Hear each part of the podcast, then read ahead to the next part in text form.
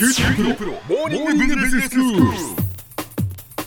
今日の講師は九州大学ビジネススクールでビジネス統計がご専門の寺崎真一郎先生ですよろしくお願いしますよろしくお願いします。先生今日はどういうお話でしょうか？今日はあのサンプリングの2ということで、あの前回の放送ではサンプリング1として、まあ、全数調査かサンプリングか、またサンプリングへ向けた募集団の定義について、まあ、説明したかと思います。はいちょっと簡単におさらいをお願いしますそうですね。まずあの募集団っていうのがちょっと分かりにくいかなと思うんですが、母の集団って書いてる母の集団ですねね。簡単に言うと、まあ、調査対象のすべてですね、うんを募集団と言いますえ。で全員を対象に調査することを、まあ、全数調査うんと言います。もちろんあの全数調査ができれば最も望ましいんですけれども、ええええまあ、ちょっと現実的じゃないですよね。まあそうですね、例えばその日本の大学生に、うん。えーアンケートをしたいっていう時に、ええ。大学生全員を対象にするなんてちょっと難しいですもんね。でですので、まあ、募集団を定義するというのは一つ大切なことなんですね。それはあの、はいはい。自分調査者自身が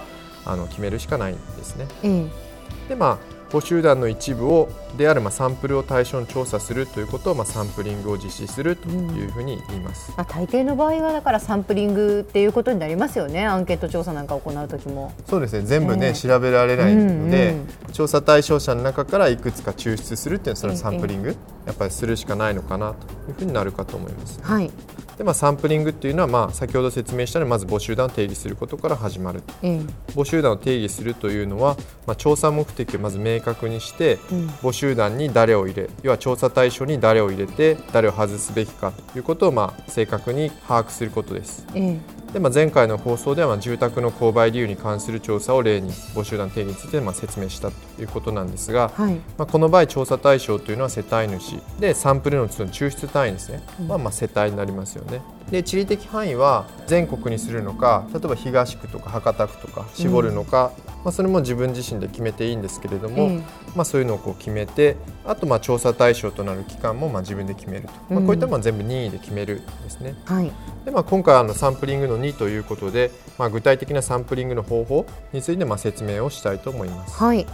大きく分けると2つあるんですね。ええで1つが作為抽出法というものともう1つが無作為抽出法になります。うんうんで今回は作為抽出法に焦点を当てて説明をしたいと思います。はいでまあ作為ってどういう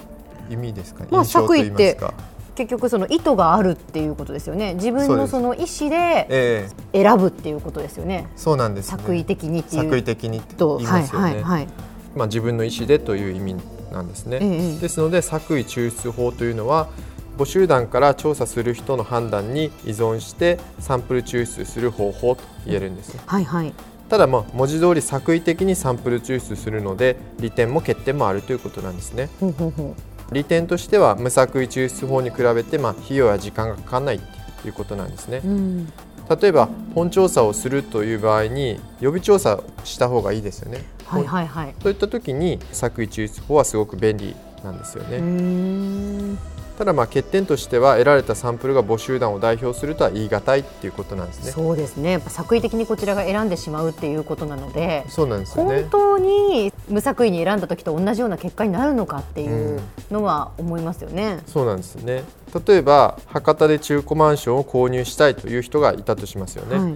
その場合は購入を検討している物件が相場と比べて妥当な値段かどうか多分皆さん調べると思うんですね。ええええただ多くの物件データを収集して分析するっていうのは難しいですよね。えええですから例えば住宅情報誌、まあ、スモとかあるかと思うんですけど、まあ、そういうのに掲載されている物件に絞って、まあ、データを収集してもいいかなと思うんですね。えはいでこれはまあ作為抽出法の中でも便宜サンプリングと呼ばれる方法に該当するやり方ですね。作為抽出法の中でもまたさらにこう細かく分類されるんですね。そうですねいくつかありまして、うんでまあ、今回あの便宜サンプリングとスノーボールサンプリングという2つをあの説明したいと思います。はいわかりました。じゃあまず便宜サンプリングからお願いします。そうですね便宜というのはあの便利なという意味ですので、ええまあ、収集しやすい抽出単位からサンプルを抽出するという方法です。うん、先ほど先生がおっしゃったようなその住宅情報誌に掲載されている物件からそのデータを集めるっていうのもだから便宜サンプリングになるわけですね。そうですね。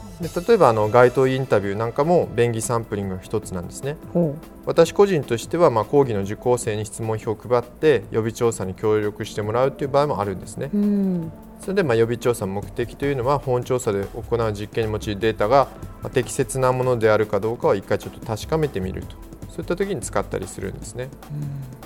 まあ、その他あの作為抽出法の一つとして、まあ、スノーボールサンプリングというのも挙げられます。はい。スノーボールの日本語訳って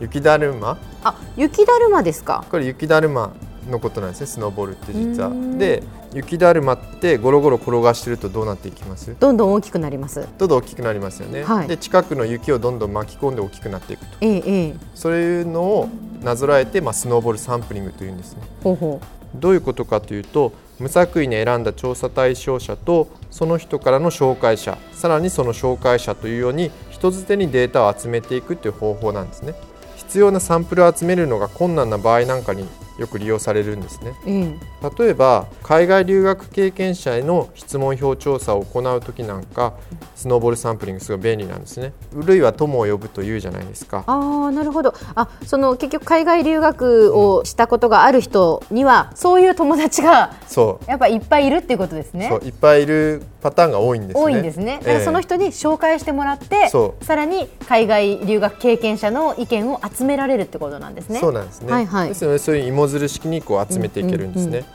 ですので、まあ、サンプルすごく集めにくいなっていう時はスノーボールサンプリングで紹介者の紹介者というふうに辿っていくというのは非常に便利なやり方になるかと思います。では先生今日のまとめをお願いします。はい、今回はサンプリングの2として作為抽出法について便宜サンプリングとスノーボールサンプリングに焦点を当てて説明しました。で作為抽出法というのは募集団から調査者の判断で、えサンプル抽出する方法ですので、え費用や時間はあまりかからないというメリットがあります。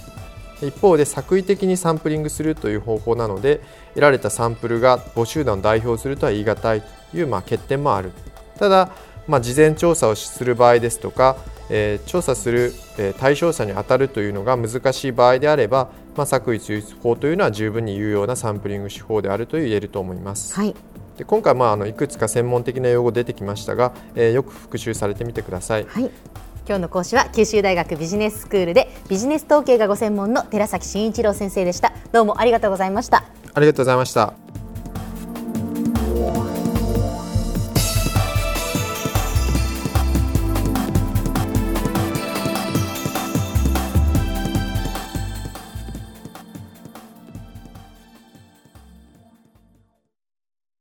QT PRO は通信ネットワーク、セキュリティ、クラウドなど QT ネットがお届けする ICT サービスです。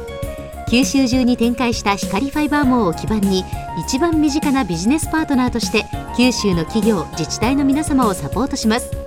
詳しくは QT プロで検索を。